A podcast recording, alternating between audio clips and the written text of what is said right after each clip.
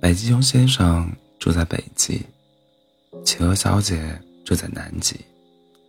一雄一鹅在地球的最北端和地球的最南端开始了异地恋。北极熊先生在北极，每天望着遥远的南方，心里默默打着算盘：什么时候可以去到遥远的南方啊？听说南方是个温暖的地方，那么南极应该也是温暖的吧？企鹅小姐在南极，每天盯着北方。企鹅小姐想，北方很冷，那么北极和南极到底哪个比较冷呢？北极熊先生和企鹅小姐每天的交流就是通过天上的星星。每一颗小星星都是一个小小的话语传送器。北极熊先生把自己对企鹅小姐的想念，今天捉住了多少条鱼，北极的哪块冰又化掉了，自己在夜里又梦到了多少遍企鹅小姐。每一颗星星都承载着企鹅小姐对北极熊先生的爱。企鹅小姐告诉北极熊先生，今天南极的温度。又低了一些，又有新的小企鹅破壳而出，摇摇晃晃的学走路。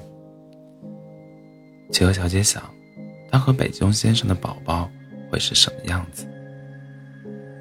今天天上的星星每天都带着他们的想念，在天空中飞行。偶尔遇到了天气不好的时候，思念传达的会慢一些。北极熊先生就恨不得自己可以长翅膀，立刻飞到企鹅小姐的身边。如果有时候会产生矛盾，这就很麻烦，因为昨天的不开心，对方第二天夜里才可以收到。在等待的时间里，矛盾就会慢慢发酵，最后使得解决，使得解决矛盾变得很麻烦。于是，北极熊先生和企鹅小姐约定，如果以后有矛盾的话，要全部告诉星星，在回话的星星没有来之前，要去看原来星星传达的想念。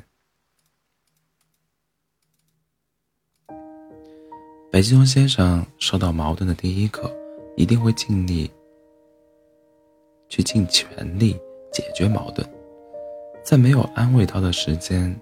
希望企鹅小姐等等自己。某天，北极熊先生决定踏上去南极的路，要去见见自己心心念念很久的企鹅小姐。跋山涉水后，北极熊先生看着小小的企鹅小姐，又看了看四周的环境，抱住了企鹅小姐。北极熊先生没有想到的是，南极竟然比北极。还要寒冷一些。那虽然南极好像比北极冷一些，但是企鹅小姐，你已经温暖了整个我。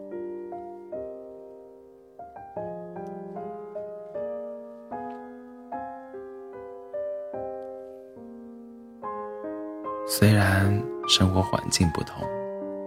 但是你温暖了我的整个世界。晚安，做个好梦。